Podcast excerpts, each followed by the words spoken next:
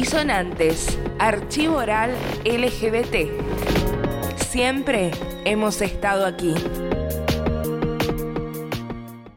Me llamo Juan Cruz, tengo cuarenta y tantos y creo que mi vida gay, digamos, empezó, bueno, por lo menos salí un poco del closet a los 22 años más o menos. Era porque el SIDA, todos los gays eran sidosos para una construcción de gran parte de la sociedad.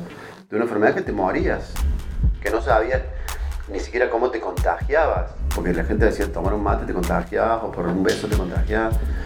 Y era... Bueno, yo era pendejo y no era muy consciente. O sea, eh, la conciencia que había que cuidarse, o sea, había que cuidarse. O sea, eh, no, no, no usar preservativo, por lo menos para mí, para, para mi generación, para los chicos de mi edad, no era una opción. O sea, yo lo tenía, eh, teníamos miedo. Tenemos miedo de contagiarte, porque de contagiarte de morirte. No había, yo no tenía mucha conciencia, porque también en esa edad, vos decías, a mí no me va a pasar. ¿verdad? Incluso tenés una construcción mental. Yo en esa edad, en mi, en mi situación, con mi educación, con el privilegio que tenía, yo decía, claro, hay cierto, en realidad no se contagia con todo el mundo. Se contagia cierta gente, gente. Entonces, o sea, es, un, es re loco lo que te voy a decir, pero para mí ser un chico universitario bien, digamos, rubio, no sé, no, una cosa como... Y no podía tener.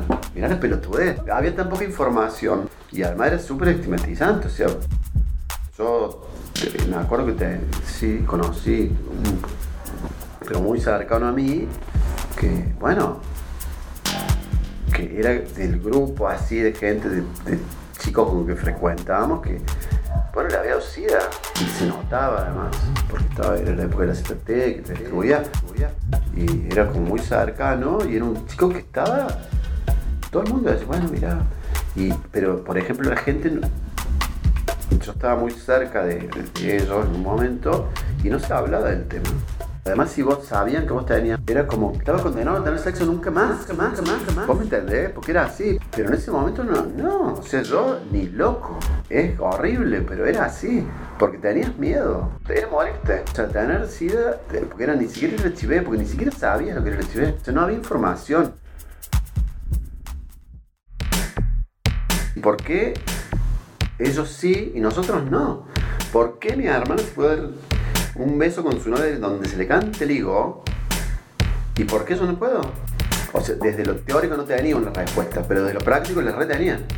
O sea, sentía que esto no era justo, no tenía que ser así. Entonces, bueno, pero siempre hubo, y uno estaba en su comodidad, porque siempre digo, desde tu privilegio, te en tu privilegio, viste, porque a mí no, sí, bueno, yo podía ser puto, pero era blanco, era profesional, era het- heteronormado, entre comillas, pero, y siempre fue muy de, de los domingos, si, si mi, no- mi hermana va con su novio o mi hermano va con su novio, yo voy con mi novio. En algún momento ser gay era un acto de militancia, o sea, era un acto político. Salir del closet era un acto político. Yo siempre digo, estás educando a tu alrededor. En la, con mi elección y con decir, yo soy gay, esta es mi pareja, esta es mi vida. Yo, yo tengo unos... En mi familia está totalmente naturalizado. Yo tengo muchos amigos, pero muchos amigos que se fueron del país Era todo tan opresivo, todo tan. Oye, como tan injusto. Empezaba a tomar conciencia. Y, y tampoco no había estas redes, no había esto. Porque decir, me encantaría poder cambiarlo, pero no tenía ni conectarme. Porque vos, ¿de dónde te conectabas? Te conectabas en el boche de lo lúdico, ¿entendés?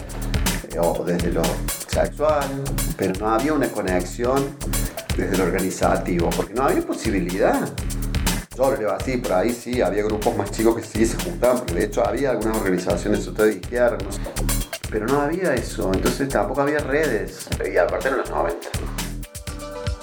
Después hubo, después hubo, pero yo siempre digo que han sido desde los 60, 70, los, los 90, mucha gente de que en algún punto nosotros le debemos todo lo que se fue haciendo después.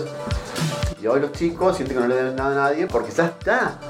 ¿Cuánta gente, no sé, les pegaron en la calle o los cagaron a piña o, los discriminaron abusivamente, te- o sea, terriblemente por decir, este es mi deseo?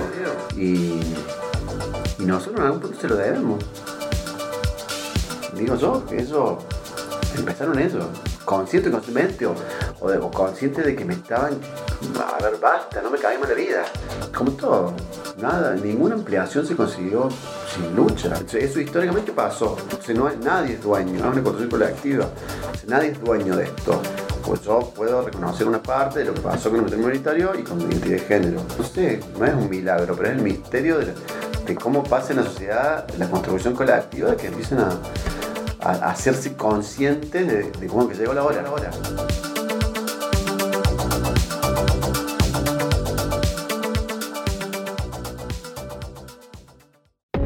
Disonantes es un archivo oral LGBT. Queremos saber tu historia. Si crees que podés contárnosla, escribinos a info.disonanteslgbt.com.